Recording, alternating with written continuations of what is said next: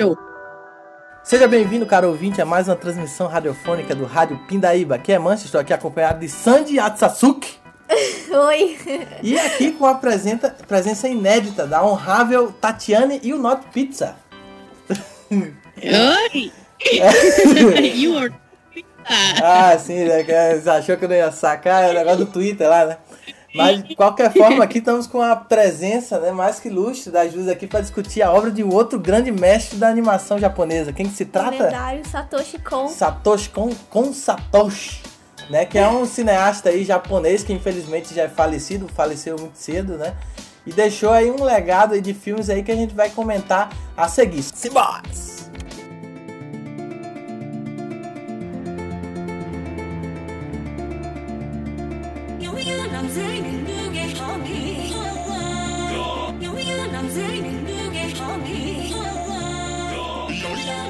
Então, né, é isso que chegamos aqui ao tema do programa, que é o tal do Satoshi Kon, né, que é um cineasta aí, né, que deixou um legado imenso aí para o cinema de animação, cinema em geral, né? É um cineasta que, né, japonês, tal, nascido em 12 de outubro de 1963. Ah, coincidência? Será que é algum Será que você é a continu... continuação espiritual do Satoshi Kon? Meu, isso seria um sonho. Uhum, então, siga o legado aqui. A gente tá discutindo sobre o cara. Que, é um...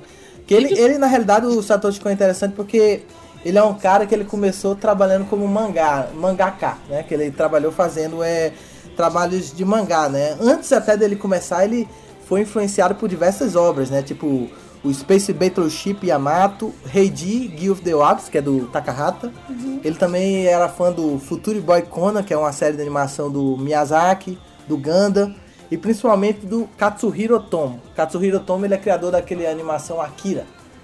Inclusive o próprio é, Satoshi Kon foi trabalhar com ele mais pra frente, e eu vou comentar daqui a pouco. Mas o, o Kon ele trabalhou como é, mangaka Inclusive, ele, ele fez um, uma obra que a nossa querida Atsasuke aqui possui, né? Que é o tal do Opus, né? Uhum. Que é um quadrinho que bem interessante que foi lançado recentemente até aqui no Brasil. Inacabado. É, é inacabado porque foi lançado em dois volumes, só que vem um, um capítulo da cena final que ele tinha esboçado. Que, que, não, que acabou vindo junto ali e tal, mas não, não chegou a, a concluir. Mas também tem os mesmos temas dele, essa coisa de realidade, ficção, que se cruzam, é, alegorias é e tudo mais. É meio que um pseudo quebra a quarta parede, né? Total, né? Que é sobre as histórias do quadrinho que vem pra vida. Porque a história é sobre um cara que tá escrevendo um quadrinho e tudo mais. E aí só depois, assim, que ele, que ele começou a entrar um pouco na área do cinema em si, né? Ele chegou a escrever o, o roteiro para um filme do Katsuhiro Tomo, que é o World Apartment Horror. Ele também escreveu o roteiro do, de um trecho do Memories, que é uma compilação de curtas. Aí tem um, um curta dele bem maneiro, que é o Magnetic Rose que é sobre o negócio de espaço, é bem interessante, vale o ouvinte ver. Até é, finalmente ele chegar e ter a sua estreia na direção no, no filme da Madhouse, que é o tal do Perfect Blue, que é o filme que a gente vai comentar a seguir. Então, simbora!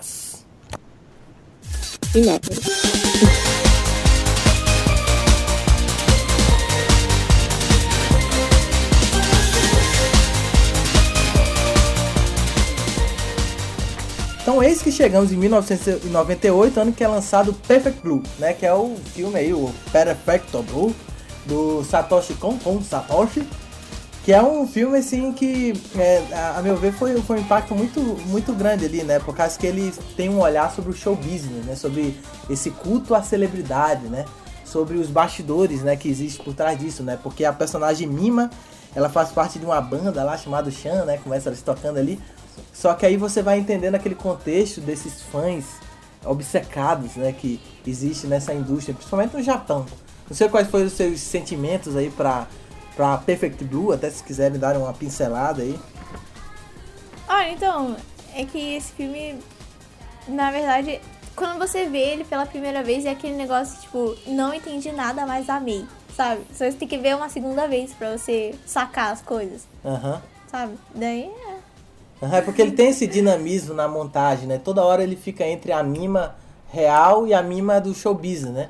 E tem hora que confunde. Às vezes você acha É. que é uma cena, de repente é a cena da, da novela que ela tá atuando, né?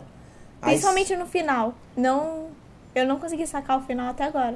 Ah, sim, né? Que ela fala, it's real, né? É, é, real. Até agora eu não entendi nada. Me deu a entender que, na realidade, a, a moça no começo que tá interagindo com ela, ela meio que é obcecada nela também. Não apenas aquele cara no começo, sabe? O, o loucão lá, que Aham. meio que. Na verdade, eu que- acho ele o menor dos problemas. Eu acho que a mulher lá, a. Ele quer ser ela, é o que parece, né? Tipo, Uhum. até no final, você fica meio confuso, assim, no momento do. Não quero dar spoiler aqui. Ah, não, mas se quiser pode falar, porque eu acho que a pessoa que vai ouvir vai acabar querendo ver só uma análise mesmo. Ele não. Eu acho que provavelmente ele já viu, né? Então É. pode falar spoiler se quiser, pode. E outra também que o filme tá aí há mais de 10 anos. Ah, sim. Aí. então. Até uma curiosidade, Tatiana, aí, porque até eu tinha comentado com você, né? Que você é fã do Aronofsky lá do Requiem para um Sonho, né? E Sim. ele, ele até nesse filme aqui, ele, eu soube que ele comprou os direitos autorais desse filme para ele poder reproduzir uma cena. Tem uma cena no Requiem para um Sonho que a Jennifer Connelly tá na banheira, meio que gritando na banheira. Aí no Perfect Blue tem, ele reproduz essa cena. É. E, o, e, Eu o- lembro, né? e aquele filme Cisne Negro, também que é do mesmo diretor, é basicamente o Perfect Blue em live action. Porque esse diretor, o Aronofsky, ele é fã do Satoshi Kon, ele trouxe pra esse filme aí o Requiem e o... Se for ver o Cisne Negro como uma live action, única que presta. Dá assim, né? É, o- se for o do Perfect Blue ali. Mas o, o- o interessante é que esse, esse. Você até falou da, da amiga que é obcecada por ela. Eu ouvi falar que no, no, no livro, que é baseado nesse filme, que é um livro do Yoshis, Yoshikazu Takeuchi, é um livro não tinha essa reviravolta da mulher. O Kon coloca no, no roteiro do, do filme e tal. E aí e é interessante isso, porque até no começo do filme, aquele fã tem uma cena maneira que ele coloca a mão assim. É, um, tem um, um plano que é a mão e a mima dançando em cima, bem no começo do filme. Que já mo- mostra um pouco do que é a obsessão dele, né? Você disse que ele é o menor dos problemas, porque você vê dessa ótica. Então, é que pelo que eu entendi, ele meio que era uma peça pra aquela amiga dela, sabe? Que até no final, assim, ele aparece lá também, antes é, de acontecer o que acontece, sabe? E Aham. depois aquela.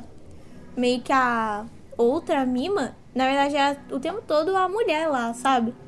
Tipo. Eu acho que ela via ela como uma ilusão. Eu não, eu não lembro muito bem direito, eu me recordo, mas eu, tipo.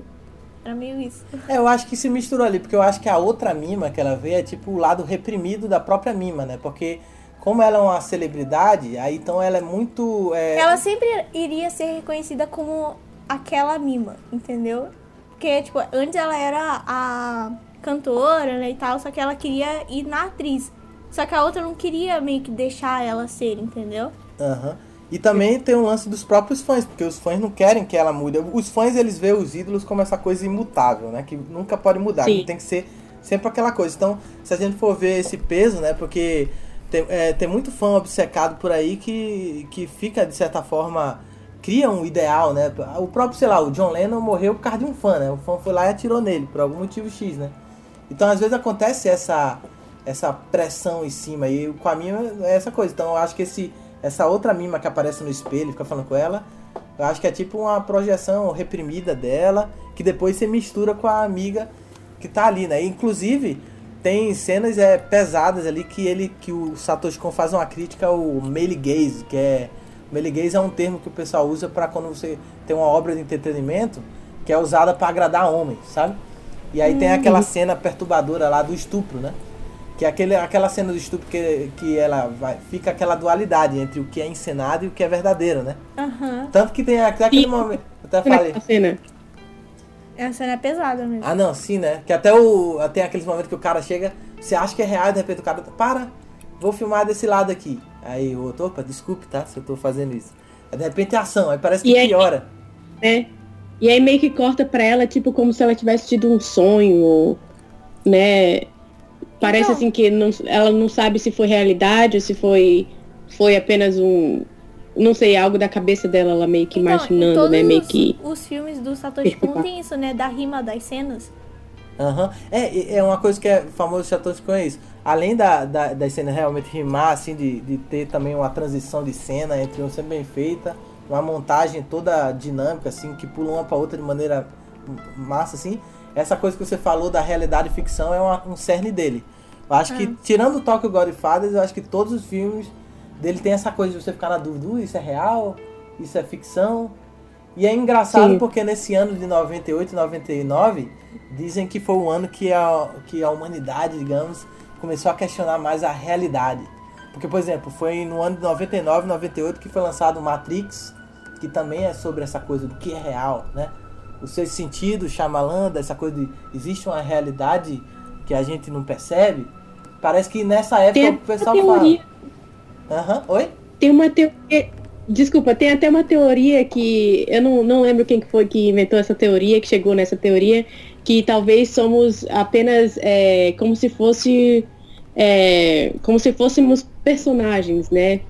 Uhum. Tipo, programados para fazer como se, for, como se fosse aquele, aquele, aquela série, como é chamada aquela série que tem no, no Amazon, que eu falei uma vez, ah, é Westworld.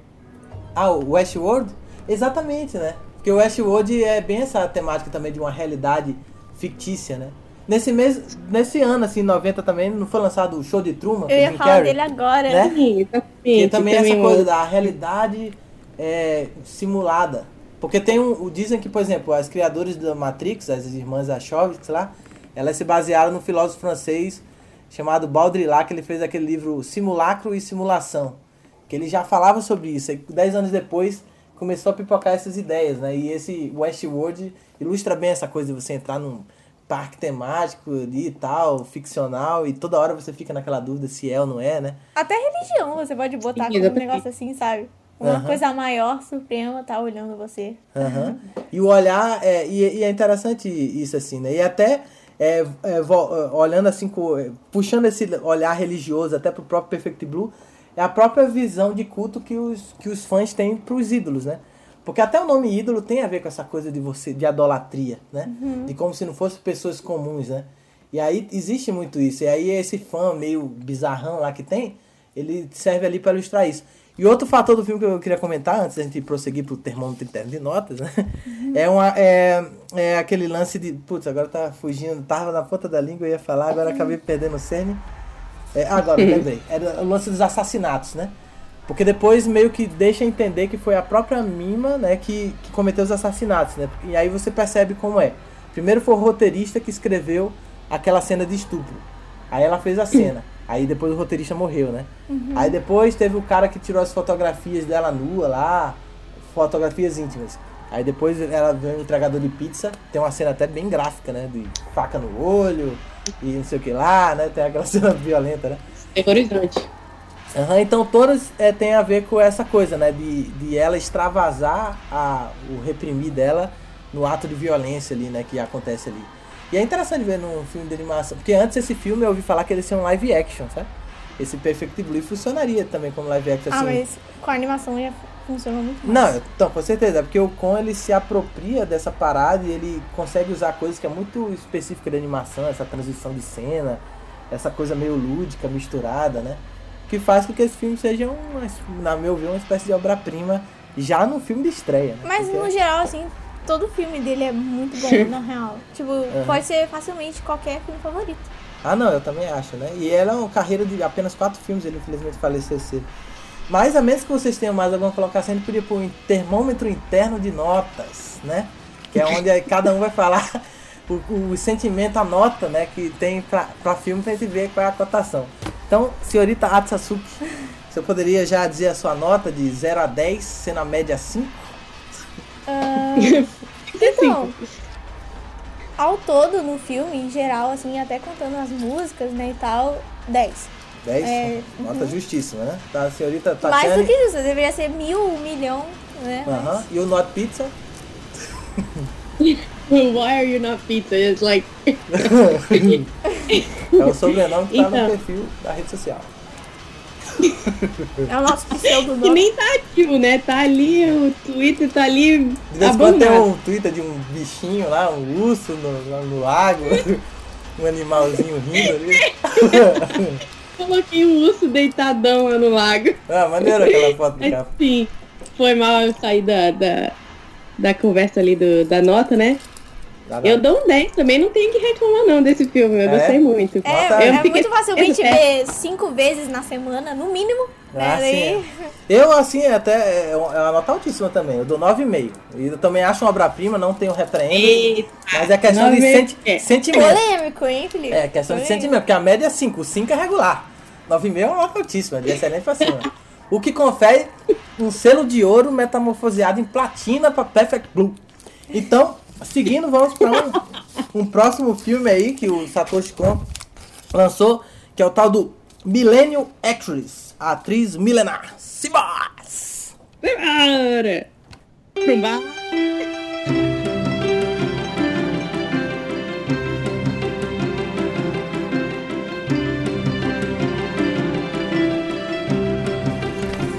Então, eis que em 2001 o Satoshi Kon lança Atriz Milenar, né? Que é um filme que, eu- na minha ótica, assim, é o que ele aprimora a questão da montagem, porque esse filme é basicamente a personagem correndo, assim, por várias gerações.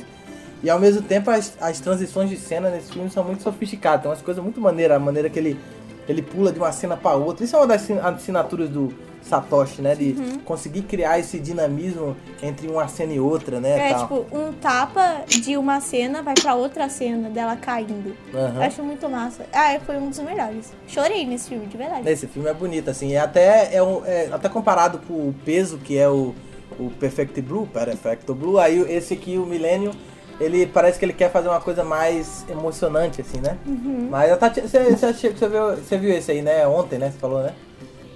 É, eu acabei assistindo ontem, então tá mais fresco na memória aqui, né? Aham, sim, aí o sentimento. Gostei, tá? eu gostei. Mas confesso que ele é meio confuso esse filme aí, porque por- até por causa dessas transições de cenas, que é bem natural, assim, você acaba meio. Peraí, mas eu não tava naquela, naquela outra história, porque ela meio que lembrando, tentando lembrar, né? Porque eu percebi que ela tem meio que uma doença, talvez, acho que ela tá tendo dificuldade pra lembrar. Aí você fica meio que tentando acompanhar aquela cena, tipo, ah tá, agora ela ela tá com aquele outro homem ali, tipo, naquela cena. Aí daqui a pouco já muda a transição de cena, ela cai.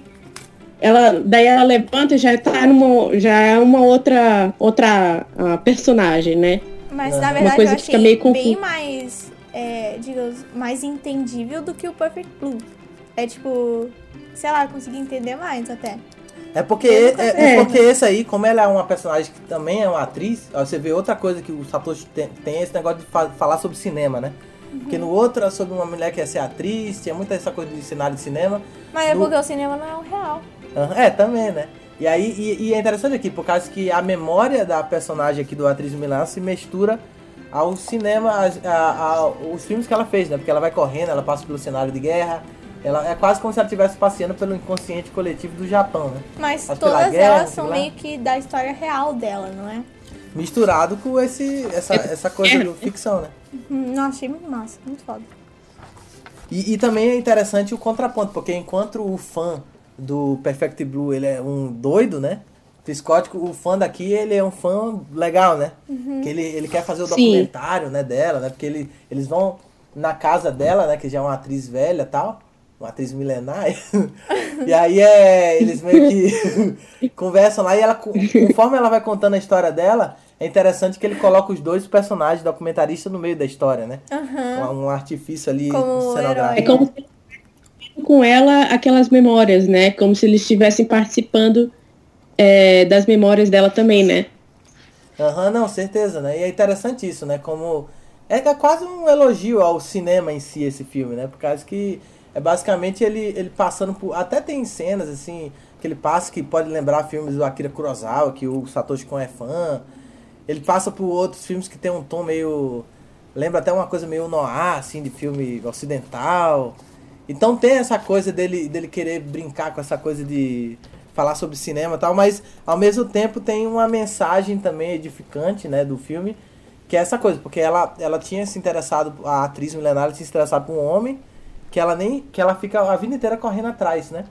Então é basicamente é um Sim. elogio àquela coisa, ah, o que importa é o caminho, não é o, o final, né? É, porque até no final do filme mesmo fica explícito a mensagem, né, que ele queria dizer, né? Essa coisa de que que importa foi aquele trajeto que ela teve em- atrás dessa coisa inalcançável, né? O Já cam- até emociona um pouco. Ah, é? Já até vontade de chorar. É assim, né? Porque é maneiro, né? Que até o. tá, eu acho que eu até já tô, já tô prevendo qual vai ser o topo do top 3 da Sandy no final do programa. Ah, é. E aí É o. o- é, bem é- óbvio. pois é. E aí é, é, é interessante isso, assim, né? Porque. É. Tem toda uma menção, um terremoto que aconteceu em 23 no Japão, aí os acontecimentos vão indo, aí combina na Segunda Guerra. E aí tem a Shio, que é a protagonista, ela se repara com esse rapaz misterioso que vai levar pra essa, essa corrida aí até o inalcançável. Então, a menos, então, a menos que vocês tenham alguma colocação a respeito, a gente pode ir pro termômetro interno de notas. 10. É? Já, ó, já foi direto ao ponto. A Sandy Nossa, sair- esse é muito bom, não dá. Vai Se sair- o filme já me dá vontade de chorar, já é 10. Ah, não, sim, né? Já teve uma conexão afetiva forte, né? A nossa querida Tatiana Mas é claro que chorar do jeito bom, né? Porque se você for ver os filmes do Adam Sandler, dá vontade de chorar de outra maneira, É, né? você vê como filmes têm reações bem distintas, né? Chorar. Disappointed but not surprised. Ah, É. sim, é. Então, E aí, No Tatiana, já caso consegue aí- imaginar a nota aí? então, acho que assistir de novo, sabe? Porque eu assisti ontem, era de noite e tal, e sei lá. Acho que é, é um filme muito confuso pra você assistir à noite, né? Não, antes de dormir. Eu assisti à noite. É, quando Mas é assim, foda. né? geral. Como Pode que é? dar sua nota sincera, não tem problema se for nota baixa também, não. Pode ser polêmico. Claro que pra mim vai ser Vamos imperdoável, uns né? três mas- aí. É, 3, 10. Ah, bota uns 5. Coloca uma nota aí qualquer. Beleza, então Joga acho que eu dados. vou dar uns nove aí, porque eu acho que tem que assistir de novo esse filme. Aham. É, o, o, o Atriz Milenar eu dou um, um 8.8 pra ele aí. Ah, Olha só. coragem, hein? Olha só. Um pouco. parte dele. Mas, não, mas eu. 8.8 é uma nota altíssima, só dizer que eu, eu É, sou. ele acho- tá- é que falou 8 aqui porque já tava arma apontada. Ah, não, sim, né? Porque a- o filme eu também acho impecável, eu não tenho nada o que dizer sobre ele, é mais questão sentimental do que. Por isso que eu falo termômetro interno, né? Porque às vezes que tem filmes que você constata que ele é perfeito assim na construção, mas também não é o que te elevou, né? Sim, qualquer um É, tá cada um de maneira diferente, né? Então é, é um filme aí então que fica entre, sei lá, uma metamorfose, sei lá, é quase do- da prata pro ouro, torcendo pela platina. Então ele tá com um prata ouro assim, É. barra, né? Então, dito isso, a gente vai, né, pra a produção seguinte do Satoshi Kon, que é um, uma série dessa vez, de três episódios, chamada Paranoia Agents. Então, simbora, meus caros!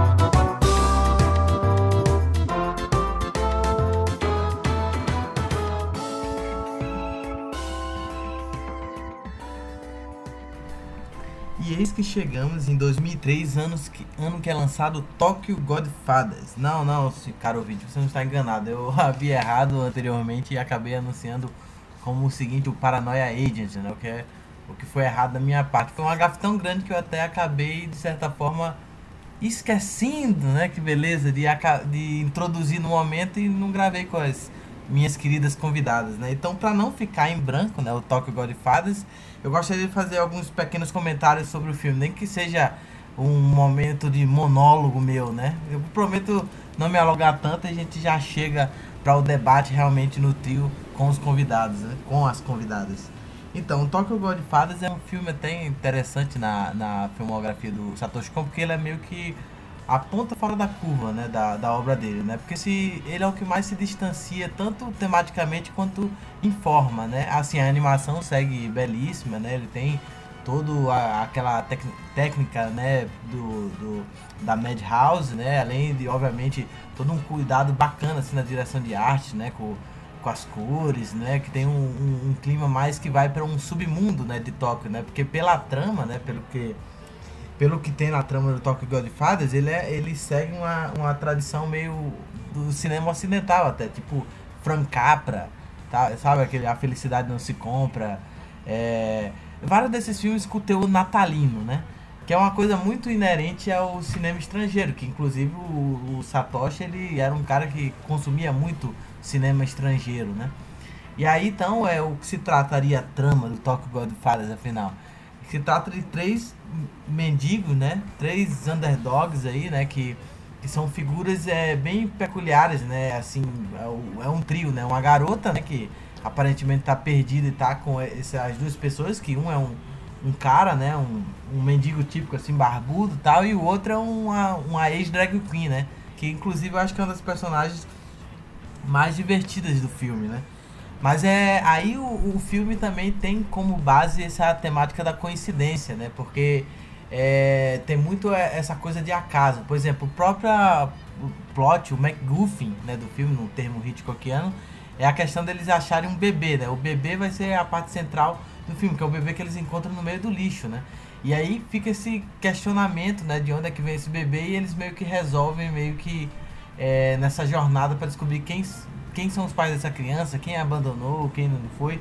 E nisso, obviamente, né, nessa jornada eles acabam passando por diversas empreitadas, assim, é, coisas muito, assim, o que deixa o filme, de certa forma, episódico, né, no sentido de ter, ah, tem um evento que tem uma cena numa festa que tem um tiro, ah, tem uma cena do cara que tá debaixo do carro, ah, tem uma cena que eles entregam o bebê para uma pessoa errada, né. Então tem várias dessas coisas de, e as coincidências de os personagens se separarem, eles acabarem se encontrando num ponto ou outro, né? Então, assim, é, dito isso assim, ele é um filme muito peculiar e interessante na carreira do, do Satoshi, né?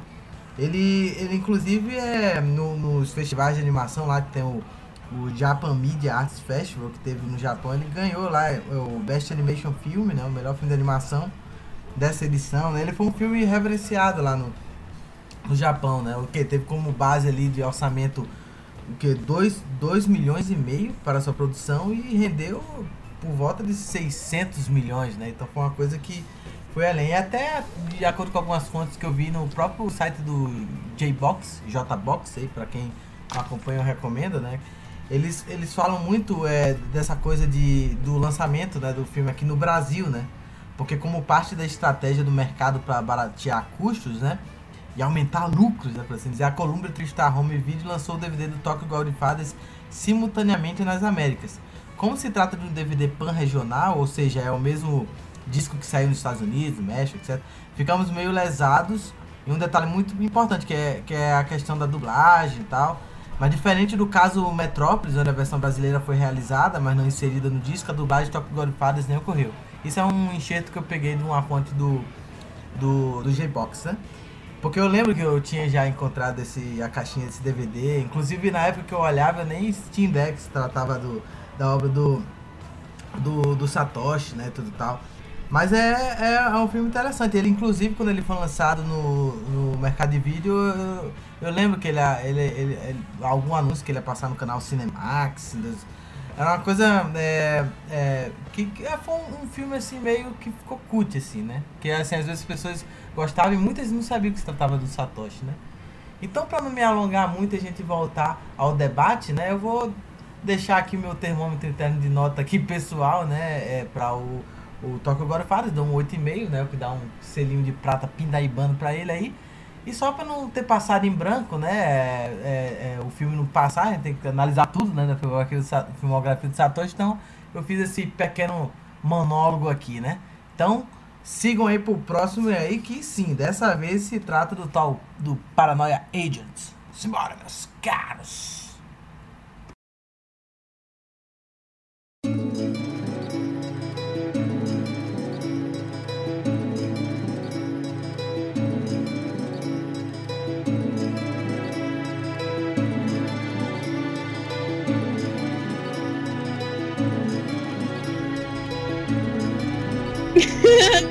Esse nome? Então, eis que chegamos em 2004, no que é lançado Muzudarini, que é o Paranoia Agent, que é o agente paranoia. Tem uma série de três episódios, né? Dirigida pelo Satoshi Kon e produzida pela Madhouse. Então, eu, eu, na minha vez, eu achei muito bom essa, essa série. Foi a última obra dele que eu conheci. Eu tinha uhum. visto outros, mas foi a última que eu vi. Ah, então tinha uma série. E eu achei interessante a maneira que ele trata. Ele faz uma crítica à indústria dos animes, né? A alienação japonesa no pós-guerra e também sobre a questão do, viti, do vitimismo de algumas pessoas em relação aos traumas que tem na vida, né? Uhum. E então eu acho que é bem satisfatório. Assim, acho que ele constrói uma mitologia ali própria que tem a ver muito com temas que ele sempre trabalha de do, da, dessa dicotomia entre realidade e ficção, né? E também esse negócio que o tempo todo ele tá fazendo referência à bomba de Hiroshima, né? Até a. É no começo a opening, a abertura do anime também é. É só saber a bomba aí. Aham, uhum, não, certeza, a né? tsunami também que teve. Tem dessa. Ah, não, certeza, né? Tanto que eu tinha até é, separado, assim, umas anotações que eu vi da letra da música, que tinha tipo uma parte da letra da música que fala: A criança perdida é o grande cogumelo que apareceu no céu, e a criança perdida é amiga dos pássaros que invadem essas terras. É como se, e eles aparecem rindo no meio da catástrofe, da abertura, o que dá a entender que é tipo, sei lá, é quase como se fosse um, um uma situação de que os japoneses no pós-guerra, pós-bomba atômica, eles ficaram meio que alienados dentro de uma situação, né? Você tinha até falado da Marumi, né? Que, uhum. que ela não tem boca. Que é como se fosse uma. Meio que. Quando os japoneses ficaram mais mansos, digamos assim. Porque se for ver. Tipo, vamos dar um exemplo do Game Pés Descalços. E os japoneses eram tudo tipo, ah, guerra, né? Sei lá o quê. E aí aparece agora, quando aconteceu a bomba, eles deram uma tipo, ficaram mais mansinhos, entendeu? Uhum. Ficaram mais carinhosos. Aham, uhum, não, certeza. E é até engraçado porque a Marumi, ela é tipo um, um, mascotezinho, né? Que ela é, é criado por a designer do primeiro episódio, né? Que você conferiu ali. Que ela, ela é tipo aquele personagem que, que tá ali para confortar todo mundo dos seus problemas, né? Ela é tipo uma Hello Kitty. Ela é uma sátira Hello Kitty, que é essa coisa de. aquela alienação que você abraça para esquecer os problemas. Aí, o que a série faz é o seguinte: é que quando a pessoa chega no limite, que nem essa alienação, alienação confortável ajuda, quando a pessoa entra num, num ápice de crise, de trauma, de crise psicológica, aparece o Shonen Battle, que é o, o garoto que tem o bastão dourado, né? Então todos os personagens desse filme, quando Sim. eles chegam no ápice de problema, que eles não conseguem lidar com aquilo, que é quase como fosse um clamor pessoal deles, o Shonen Battle aparece tipo uma criatura mística, né? Que chega e acerta a cabeça e a pessoa vira uma vítima, né? E ela vai pro hospital. E aí quando ela tá vítima, ela fica meio entorpecida, ela fica. Ela fica bem. Todas as vítimas do, do Shonen E calma, né? Oi, você tinha falado o quê, Tati? Eu percebi que todas as pessoas que foram, é, tipo, que esse, esse, esse menino acertou com bastão, eles ficaram calmos, tipo, pós-trauma, mas, tipo, parece que saíram da realidade deles. Tipo, estavam vivendo, vivendo aquela vida bem é, estresse e fazendo aquilo lá porque eu não posso fazer isso, porque eu tô ocupada, não sei o que lá, no telefone pessoal. E daí quando o menino acerta, é, que nem até a própria a personagem principal, quando ela foi acertada pelo bastão, ela tava num momento de tensão, né? Quando aquele, o chefe dela começa a perguntar, ei, quando que você vai fazer mais um novo personagem e tal, uhum. nosso milagre, e ela tá naquela, naquele momento de tensão, e daí ela é acertada pelo, pelo bastão, é como se ela saísse daquela realidade, saísse daquele momento de estresse dela, né? Exatamente. Como se fosse tipo um, um choque da realidade. Tipo. É tipo quase se fosse uma outra maneira de escapar da situação, realmente, né? Porque você chega num limite é, de estresse. Sim. Né? Uhum, quando chega Exatamente. num limite de estresse grande, aí você quer uma coisa que te dissipe daquilo, você esquecer da sua vida. Porque tem o dessa design, tem um do, o episódio 2 é legal, que é um piazinho lá que me lembra o Rafael, né? Que é um piazinho que é popular na escola, não sei o que lá. E aí chegou um caipirinha é, lá. É o Rafael. É, então você vai, você vai gostar desse episódio aí. E aí. É, Foi um che... dos melhores episódios. Eu também acho, que aí é, ele trata o tema do bullying lá, sabe? Que tem um piazinho lá que tá disputando a presidência do conselho estudantil, um negócio assim. É. E aí ele tá perdendo, aí começa a ele bulinar, ele chega no. entra nos nervos, aí Shonebato. A outra terceira é uma mulher que ela é aparentemente bela, também. recatada do lar.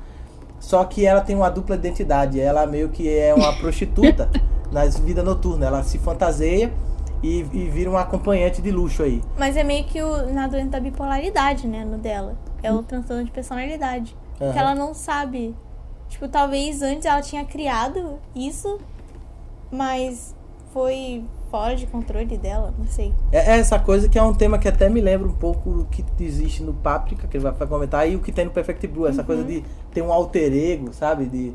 Então, é, esse, esse é, Paranoia Agent, durante os episódios, vai ter vários temas sociais do Japão.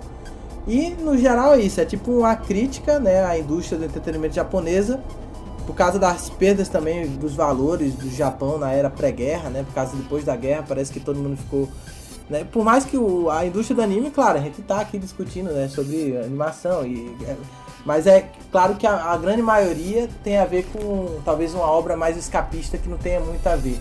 No caso do Satoshi Kon é um trabalho crítico, né? Uma, é obra de arte semiótica. Agora tem o, a maior parte da, do que tem na indústria é muito aquela coisa meio superficial para alienar talvez o povo, reconfortar. É os marumes, Sim. sabe? Os marumes que vão meio que confortar. Que você for ver, depois da bomba, só o Japão só fez personagem fofinho, né?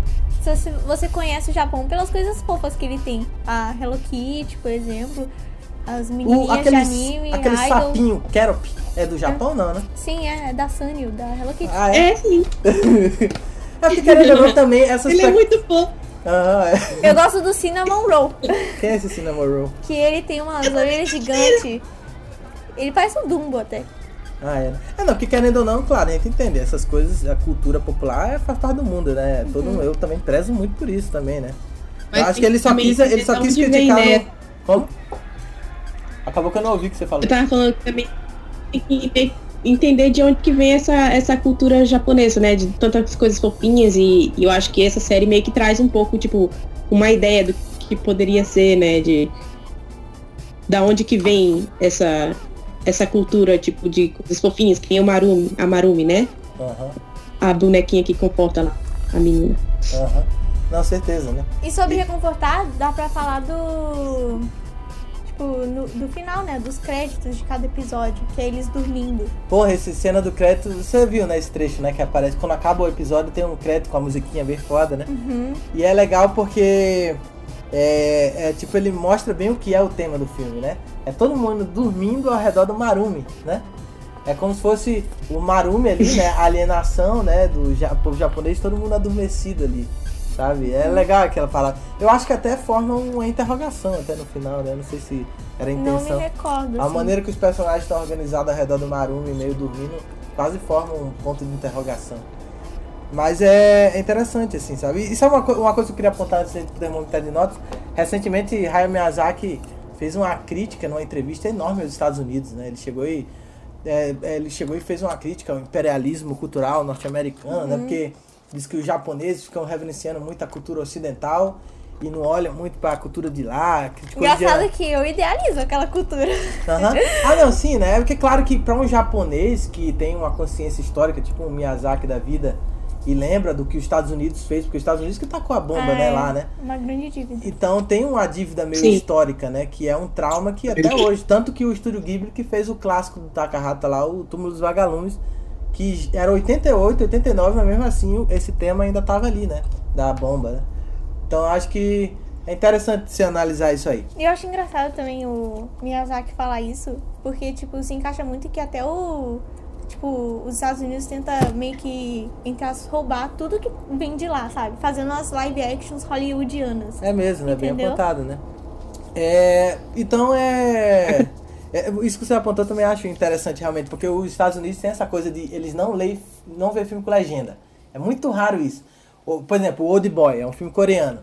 Aí os caras fizeram, em vez de lançar o filme lá nos Estados Unidos, não, eles fizeram de novo o filme. Um remake. Um remake. Eles né? sempre fazem isso. É tipo muito orgulho americano, eu acho isso. É, eles... é muito essa coisa de não se submeter, não, não ter uma espécie de. Claro, eu sou fã da cultura norte-americana de cinema, tá? Não tô, a crítica é mais desse ponto de que talvez alguns americanos, não todos, tenham esse olhar, né, de foda-se o que tem lá fora, só vejo o filme daqui. Só que é o dinheiro, e na verdade. Eu estando aqui, eu consigo perceber isso, como eles são tão. Eles são tão no mundinho deles, porque assim, por exemplo, você vê, por exemplo, o Brasil, se fala que é do Brasil. Ah, tá. É, o Brasil É, eles não sabem nada, tipo, não sabem nada de que. É tipo carnaval. assim, claro, eles não são obrigados a saber. Não, aí. É, não tem, nem, É. não tem nem interesse, talvez, de querer saber da outra cultura, né? Não, eles são muito orgulhosos americanos. Tipo, você vê nos livros de história aí, falaram que eles botam a Amazônia como se fossem deles. entendeu? Não, e, e agora que o Brasil, que tá praticamente indo de quatro aí pro Donald Trump, né? Você viu a visita desastrosa aí do, do presidente aí, né? Que foi. O cara foi entregar tudo, né? Tá- Daqui a pouco entregou a Amazônia, entregou a, a base de Alcântara lá, deu visto. Ele, ele deu visto de graça para os Estados Unidos pro Brasil, mas não recebeu a reciprocidade, né? Por exemplo, o o americano pode vir pro Brasil de graça, sem vi, é, com visto, sem visto nada. Agora o, o brasileiro para ir pros Estados Unidos não, né? Ah, sei lá, E o brasileiro o cara já tem Lá, a, na cabeça yes, dele a baixa autoestima, né? Que tem que ficar lambendo o cu de americano. É, tem essa, essa ótica assim, né? De, de- Até eu achei um insulto grande foi que o filho dele, o Eduardo Bolsonaro, foi inventar de criticar os, os, os brasileiros que estão ilegais nos Estados Unidos, né?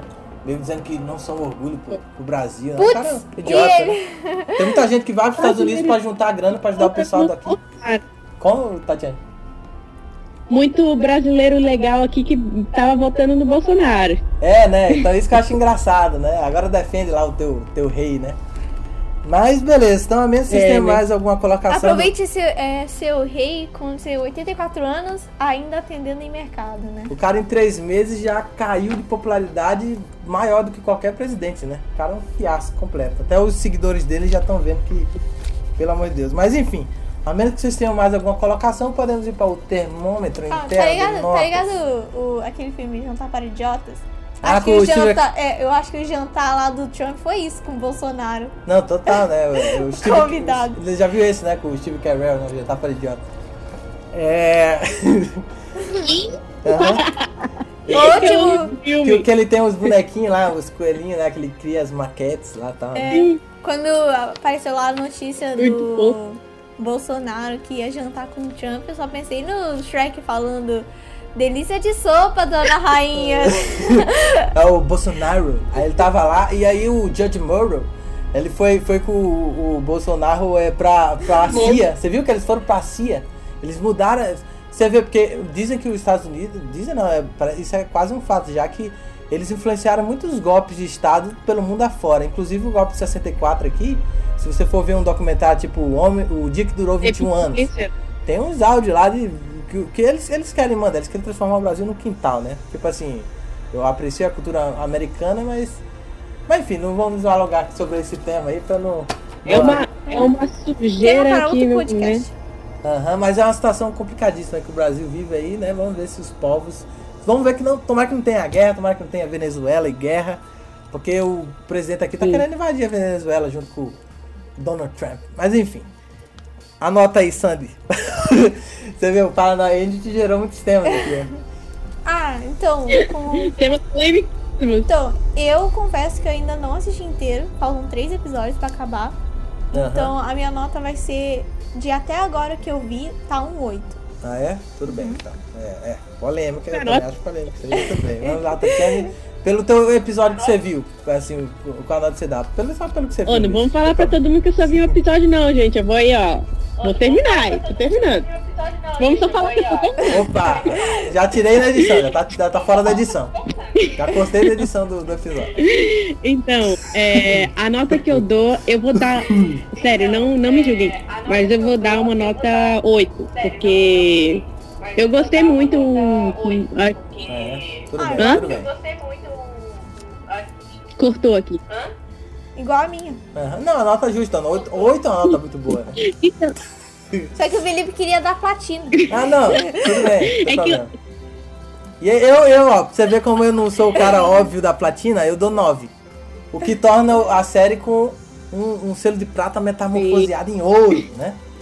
Então, dito isso, vamos Mas aí. por que não 10? Então, é, é mais de questão termômetro. Eu acho uma série excelente e tal, né? Vai estar mencionada no top 3, talvez. E é, e, e- e é mais questão de sentimento mesmo, né? Questão de, de, de que não mereça, né? Eu acho maneiríssimo. Então, dito isso, vamos para o próximo filme, infelizmente, um dos últimos do Satoshi aí, que é o tal do Paprika. Então, simbora, meus caros!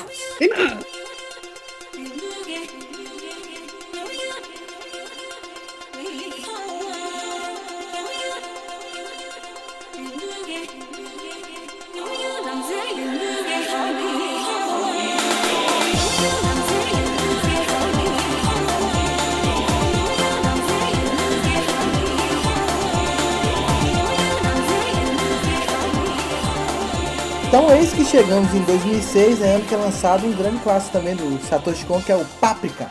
E esse aqui eu acho, é, na minha opinião, ele é o primor da forma do, do Satoshi aí, porque ele engloba todos os temas dele, e eu acho que é o tecnicamente mais perfeito. Visualmente é uma explosão de criatividade filme. Até dizem, né, tipo, no pôster do Paprika diz que é tipo o seu cérebro num filme. Tipo, um bagulho assim, sabe? Massa. É porque é legal porque dentro da própria concepção do filme, da própria montagem, parece que ele quer trazer um ritmo do sonho, assim, de- sabe quando isso acontecia em Millennium Actress, assim, como ela lembrava das memórias e pulava para uma outra. Então no no, no papo que é muito mais complexo na realidade, assim, por causa que toda hora você também, assim como Perfect Blue, você vai ficar naquela dúvida, é real, é sonho? É, isso vai ficar o filme inteiro, você vai ficar nessa confusão. E como é se trata de sonho, ele extrapola, você vai ver planos, é, cenas assim inspiradíssimas, assim, e é colorido pra caramba, um filme bonito. Nossa, ele é um filme que se justi- ele tem que ser cinema de animação esse filme. Sim. Se você, às vezes se você quiser um filme que represente cinema de animação, é isso aí, porque ele tem todo o lúdico, assim, que se você fosse fazer em live action, você, vocês provavelmente já viram aquele filme A Origem, né? Inception, que é um filme americano que tem o Leonardo DiCaprio, Sim. que é do Christopher Nolan, que é claramente inspirado no Paprika. Porque tem essa coisa de. Porque na trama do Paprika, ela. Oi? Eu ouvi falar que o, o- que o Nolan foi, foi, inspira, foi inspirado pelo, pelo Coen pra fazer um dos filmes dele. Exatamente, então, esse filme, o, o- se você, depois que você vê o Paprika e depois você vai ver o Inception, a origem, você vê que é totalmente inspirado. Claro que o filme do Christopher Nolan é bem legal também, eu gosto. Ele cria uma parada dele, né? Mas você vê que tem muitas cenas similares, assim, e a concepção, porque a própria trama do Paprika gira em torno do mini DC, que é uma, uma invenção, né? Que um, que um médico lá, que é um gordão, ele inventou que consegue acessar os sonhos dos pacientes, né? E aí tem a doutora, a doutora desse hospital, desse local que usa esse aparelho. Ela entra dentro dos sonhos dos pacientes para curar os traumas deles. Só que aí dentro do sonho ela tem um alter ego, que é a Páprica. Que enquanto na realidade ela é uma pessoa mais austera, assim, mais é, é séria, mais pragmática, no, no, no sonho, quando ela é a Páprica, ela é totalmente solta, colorida, Divertida, né? divertida, brincalhona. Inclusive, Linda. os créditos desse filme eu acho maravilhoso, assim, porque é, tem umas transições de cena que quando você vê, você vai ficar de cara. O que é que saiu da cabeça dele pra fazer essas transições de cena aqui? A páprica vai pra um lado, pro outro, tem hora que tem transição de cena dentro da camisa de um cara. Ah, mas é, é na abertura também, né? parte? Então, que é bem no. É, quando, é, quando eu falei crédito que me referia à abertura, Ah. devia ser mais claro. E a trilha sonora é do tal do Suzumu Hirazawa. Nossa, melhor Fantástica a trilha, trilha sonora. sonora. Nossa, melhor. Ele começou a fazer as trilhas do Satoshi a partir do Millennium Actress. Uhum. Só que aqui eu acho que é o ápice, assim, da trilha dele ali e tal. O, o- parece que o Satoshi Kon já era fã desse compositor antes mesmo de fazer os filmes. E ele conseguiu dar um jeito de trazer ele para os filmes aqui, né? Nossa, perfeito, perfeito. E é uma coisa que eu queria apontar também, que esse filme tem muito conceito interessante, assim, sabe? Por causa que tem horas, assim, que, que é, aparece um monte de um desfile de, de personagens coloridos. E aí depois você descobre que é a junção da mente de todos os pacientes que estavam dentro do hospital. Então aquela cena vira quase um inconsciente coletivo das pessoas.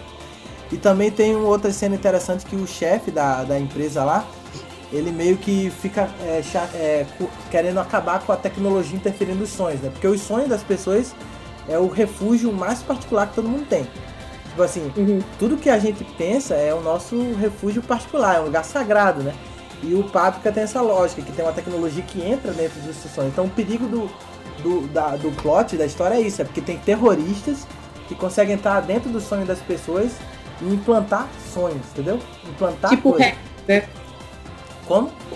Tipo hackers, né? O pessoal que hackeia computador, por exemplo. É, exatamente, é esse conceito que também tem no filme A Origem do Nolan, porque é basicamente isso, eles tentando entrar dentro da mente do cara para implantar uma ideia.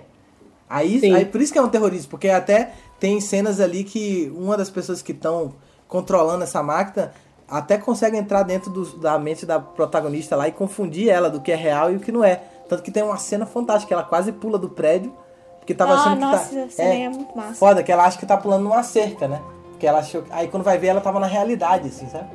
Aí fica aquela confusão direta do filme, até chegar no, no final e a, e a realidade e o sonho começar a se misturar, a ponto que você fica numa confusão total. O final é de um surrealismo enorme, né? Pela que a Sandy lembra aí também, né? E uma coisa que eu queria apontar também é que esse, esse, essa obra é baseada num livro tal de Azutaka Tutsui. E era um livro que o Satoshi Kon já queria fazer há muito tempo. É, E esse é o segundo filme dele. Só que aí, por motivos burocráticos, parece que ele jogou pra frente. E até é engraçado que ele queria fazer esse livro e antes e, e teve uma vez que teve uma convenção de cultura pop no Japão e por acaso o Satoshi encontrou o autor do livro e o autor sugeriu ele mesmo fazer. Ele pensou, putz, é destino, né? Porque eu queria fazer esse filme e o autor veio falar comigo, né? Que queria fazer, né? Meu, que honra, né? Imagina. E é um filme tão é, é, venerado que ele ganhou é, três prêmios. Ele ganhou Escolha de Público no Festival de Cinema Novo de Montreal, que eu acho que é no Canadá. Prêmio de Crítica no Fantasporto, que é no Cinema Portugal. E também foi indicado ao Leão de Ouro, né? Que é em Veneza, né?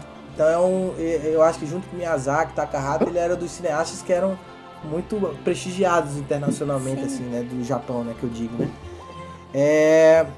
Então, né, dito isso, né, a menos que vocês tenham mais alguma colocação, né, quase virou um... Eu fiquei aqui no meu mo- momento Ah, eu tava, palestrinha eu tava aqui, né? pensando aqui, tipo, algumas pessoas Palestrinha. falavam, daí eu pensava assim, nossa, Freud seria o inimigo aí. Aham, Aliás, é interessante você falar de Freud porque tem vários temas assim relacionados à, à psicanálise que ele fala sobre o id e o ego, né? Que o id Uhum. é o inconsciente, é o inconsciente é a páprica, né? E o, e o ego que é a personalidade racional da doutora. Então E esse só o filme... fato de tentar. É. Como se diz mesmo? Fugiu a palavra agora, mas. Eles tentam entender o que se passa com o paciente pelos sonhos. Tem aquele policial lá que o trauma dele, por causa de um assassinato do amigo dele, por exemplo, sabe? Uhum. Ele se sente culpado e quer. Ai, esqueci da palavra. É, ele, ele, é, ele quer se regenerar, né? Em relação a isso. Tanto que no começo do filme, esse personagem que ela falou agora, ele tinha aversão ao cinema. E, é engraçado que o filme inteiro também tem todos os signos e símbolos de cinema, né? O que mostra de novo essa elogio ao cinema do próprio final- Satoshi. Bota até a cabeça do Satoshi Kon ali. Aham, né? Qual a parte que aparece a cabeça dele? Não, não, tipo, mais ou menos que A mente tem do os. Aham, nos cartazes É, do né? cinema. Porque depois quando o personagem que no começo diz que não gosta de filmes, ele quando ele se regenera, o final do filme é ele indo pro cinema e comprando o ingresso, né? Aí nessa cena dele comprar os ingressos tem os cartazes lá, de Prefeito Blue, Tokyo Godfathers, Millennium Actors e tal. E, e mostra isso, né? Que o cara, só aquela cena de ele comprou o ingresso quer dizer que tá tudo bem. É que nem o final de Sinais do Shyamalan, que o, só aparece o Mel Gibson com a roupa de padre e você já entende que ele já se reconstituiu sua fé. Aí nesse aqui, só ele comprar o ingresso ele já reconstituiu é o, que, o problema dele e tal, né? Muito foda.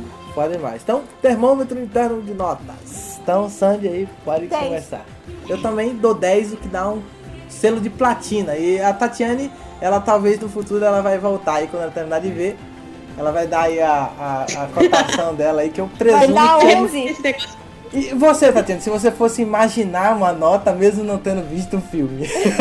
Só pelo trailer. é, só pelo que você viu, o que, é que você imagina? Só pra... Hipotético aí, vai lá. Então, depende muito do da nota que vocês vão dar, porque daí início dá uma nota geral, entendeu?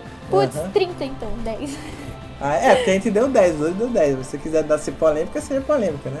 Mas é a única obra que então, pode ganhar platina aqui. Vai ser, Como você falou, nota já vai ser 10. É 10, então selo de platina pra Páprica. então, beleza, Ei, né? Tá fazendo dever de casa. Olha só, parabéns, Tatiana. então, é, dito isso, a gente já pode ir para os futuros projetos inacabados e também comentar sobre outras coisas que o Satoshi Kon fez antes do infortúnio, né, que ele passou, né, infelizmente. Então, simbora, meus caros!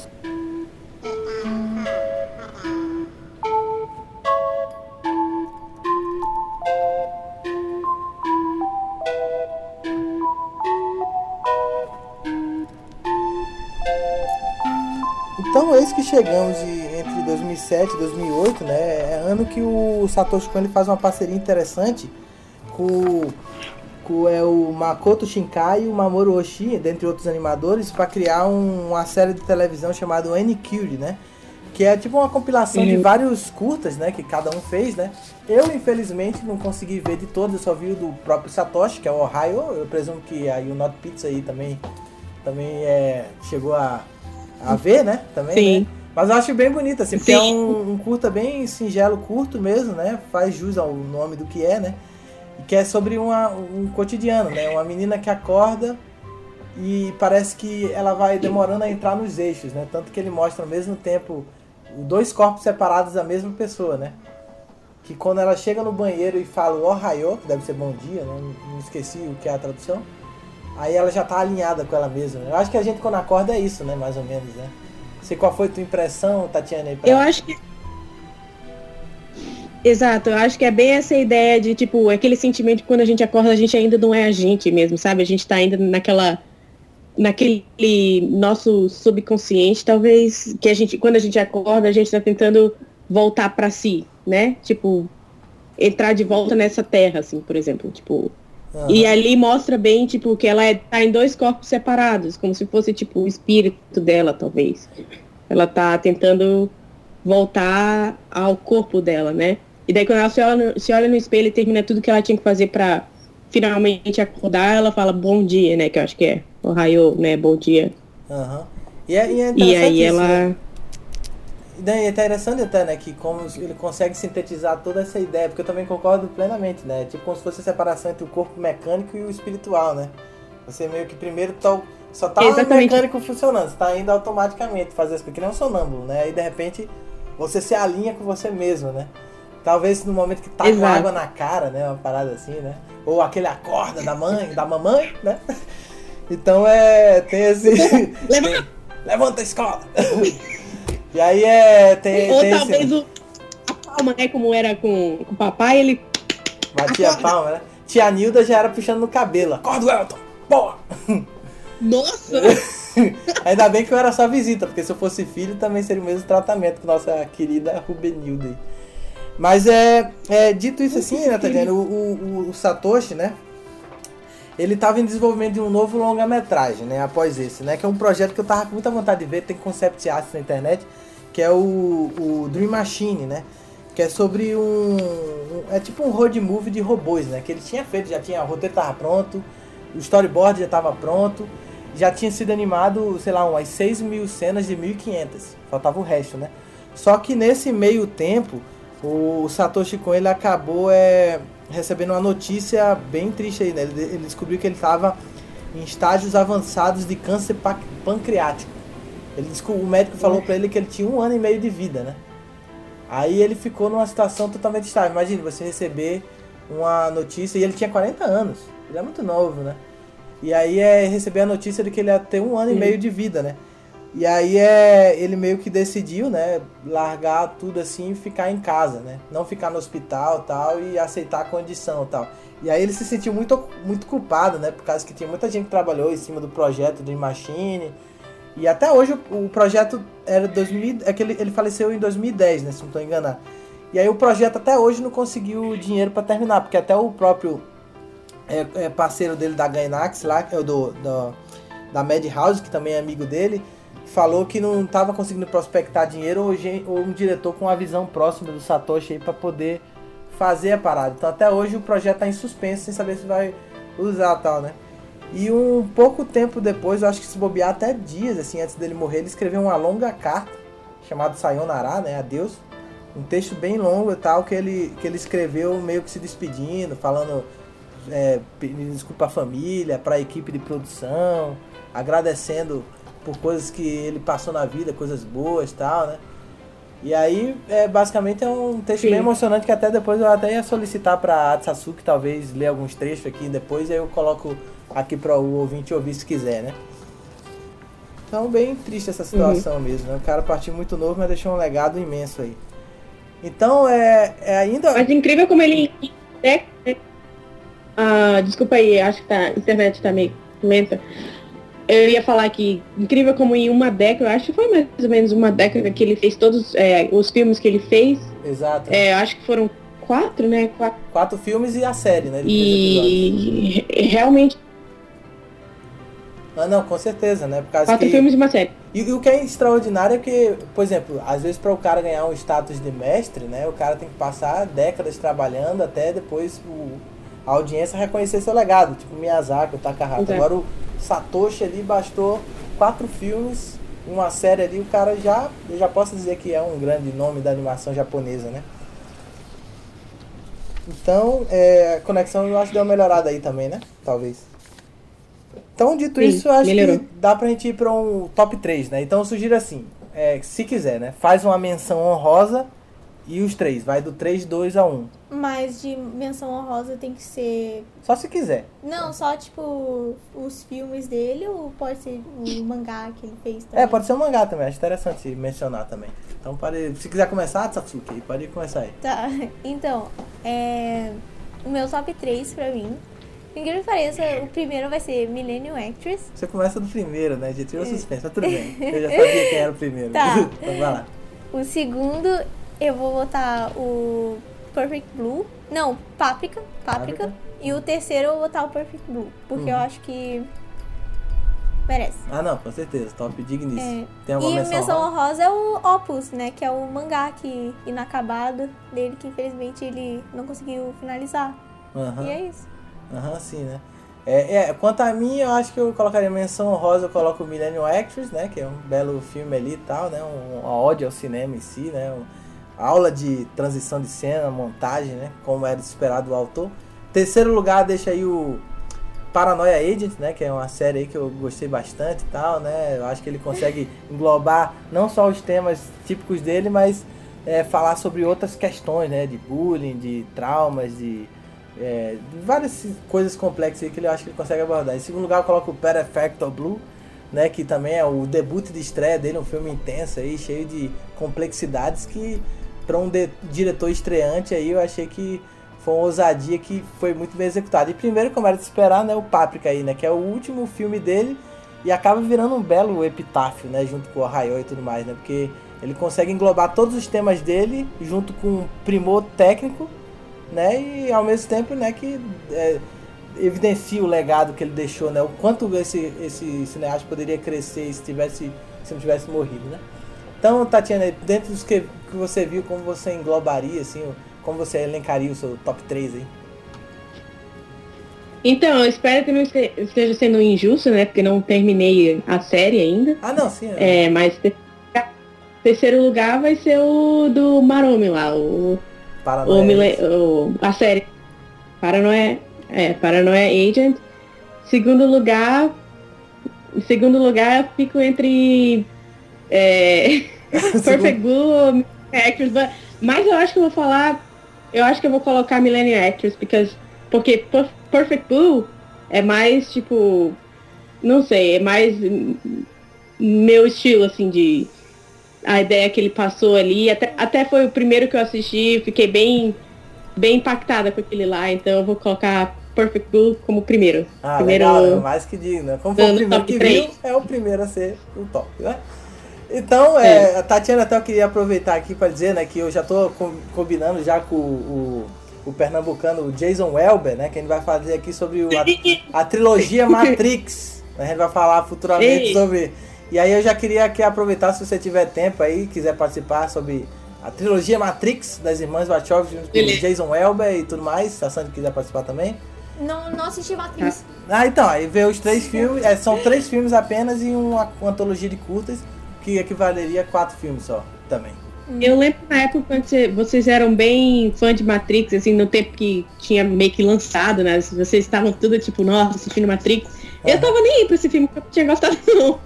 Ah, não, é, Mas- que a, é que a briga era que o Elber era fã da trilogia Matrix ou era fã da trilogia Senhor dos Anéis, mas eu também gosto do Matrix, né, claro, né? Mas se você Sim, é, sim. quiser participar aí, vai ser bacana. Eu achei muito boa a sua participação aí e tal, né? Da Atsatsuki aqui também, então a gente pode juntar essa galera e ficar numa discussão filosófica aí no futuro aí. né? Então, mais uma vez aí, pessoal, agradeço a participação da Sandy Tatsuki. Algum, alguma coisa a declarar aí? Ah, só agradecer que me chamou de novo. Ah, é? Não, eu que agradeço. E a nossa querida aqui numa participação inédita, espero que a primeira de muitas aqui, da Tatiane e o Not Pizza. Alguma coisa a declarar? Então, me sinto muito honrada, né? Porque por mais que esteja longe nesse momento, ainda ah, você achou um, um, jeito de me colocar aí no, no podcast também, né? Ah, Fazer não, parte da. Uma, mais uma voz para ser ouvida, mais uma opinião que deixou a desejar aí, talvez, porque. porque será? Mas enfim, né? Não, mas Obrigada, o que importa ainda. Não, com certeza. Né? O que importa aqui é uma opinião que a gente preza muito. Mesmo tendo visto alguns filmes, a gente preza pela opinião também, né? Então não dá problema nenhum. Então, valeu, não, meus caros. Obrigado, ouvinte, aí, por ter aguentado até o final. E simbora, até as próximas aí, rapaz. Simbora. Simbora. Pro bar.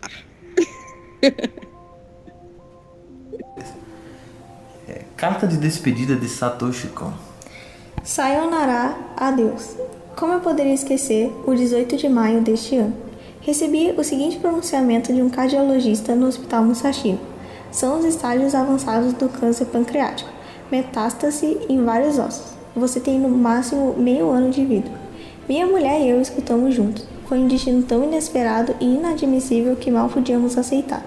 Eu costumava honestamente pensar: nada posso fazer se morrer qualquer dia desses.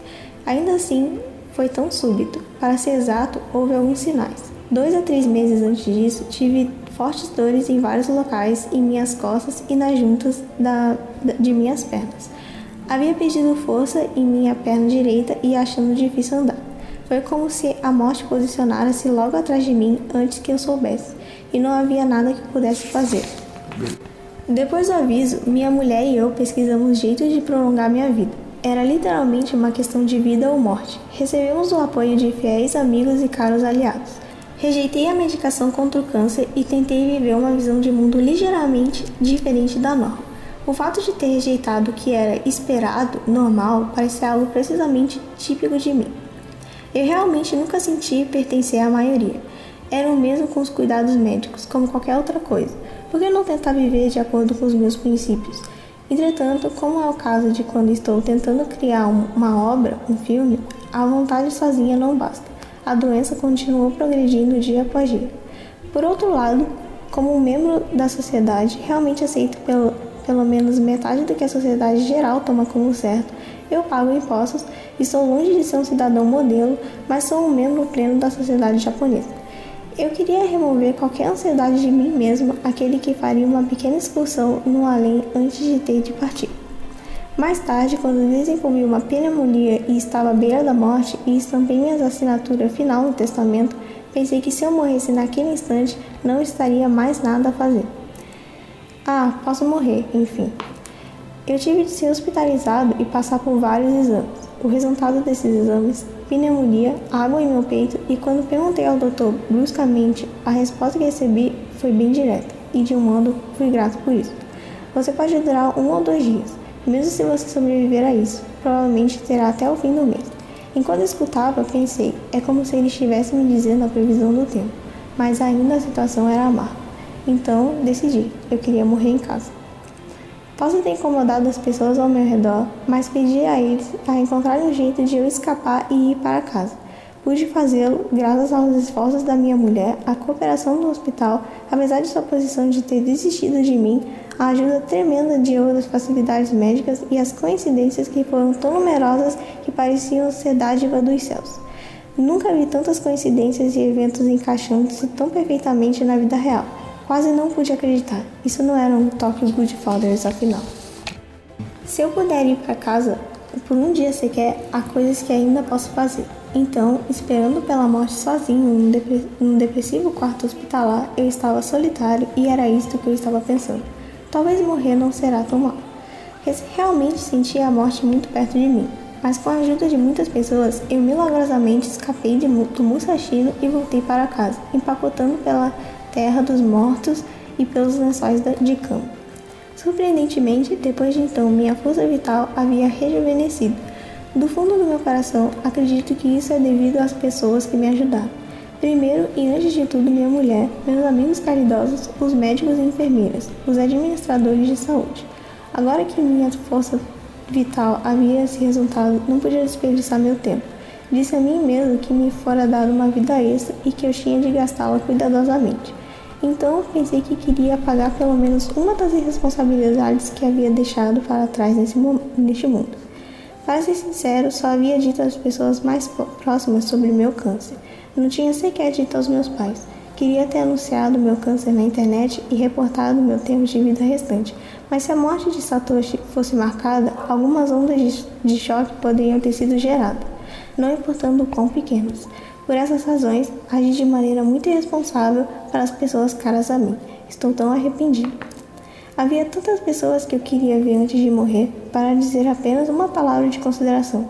Família e parentes, velhos amigos e colegas de classe do primário, ginásio e colegial os camaradas da faculdade, as pessoas que conheci no mundo do mangá, com quem eu compartilhei tanta inspiração, as pessoas do mundo do anime, a cujas mesas sentei-me próximo, com os quais saí para beber, com os quais competia nos mesmos trabalhos, os camaradas com quem compartilhei bons e maus momentos, as pessoas incontáveis que pude conhecer devido à minha posição de diretor de cinema, as pessoas que chamaram a si mesmas de meus fãs, não apenas no Japão, mas de todo o mundo, os amigos que fiz na web.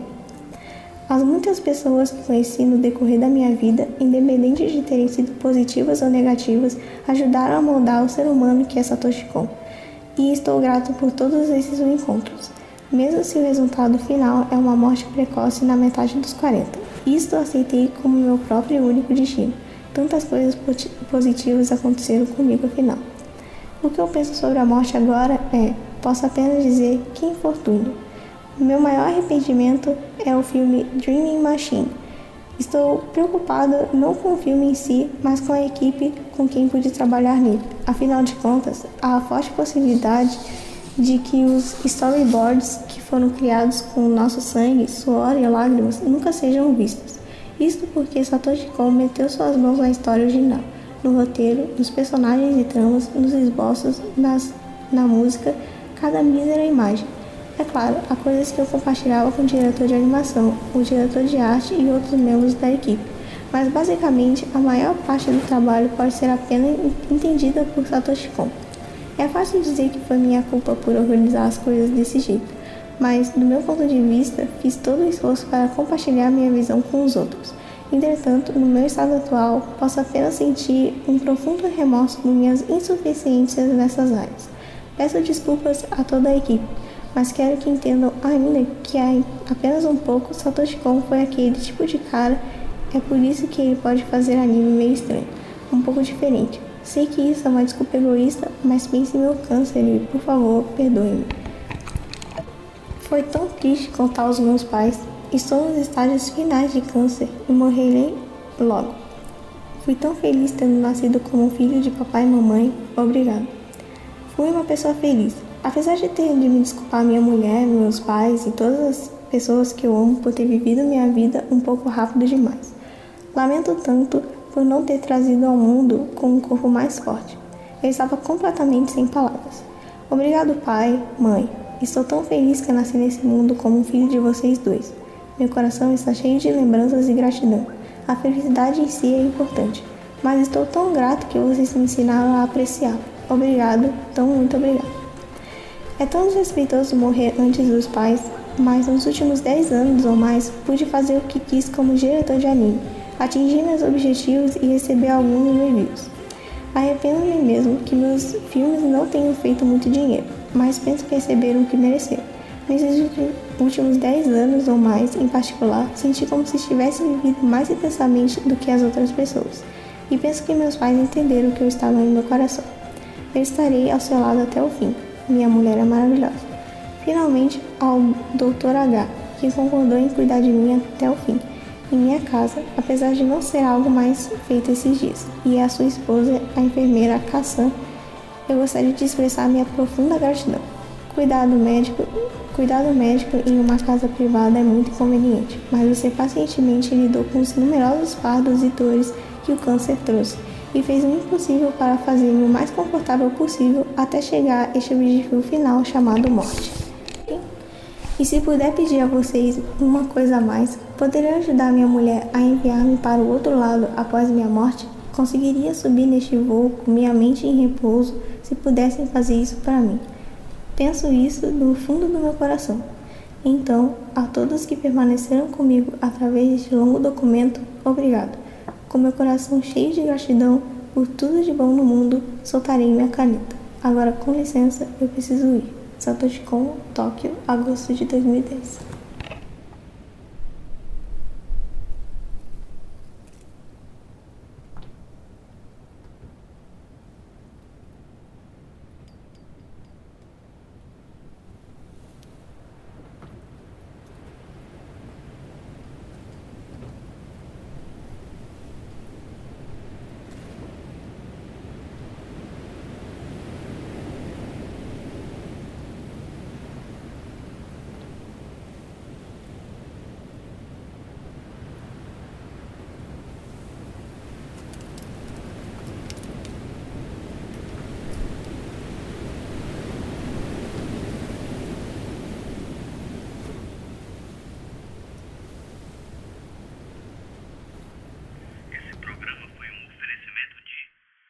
Rabrigalo Produções.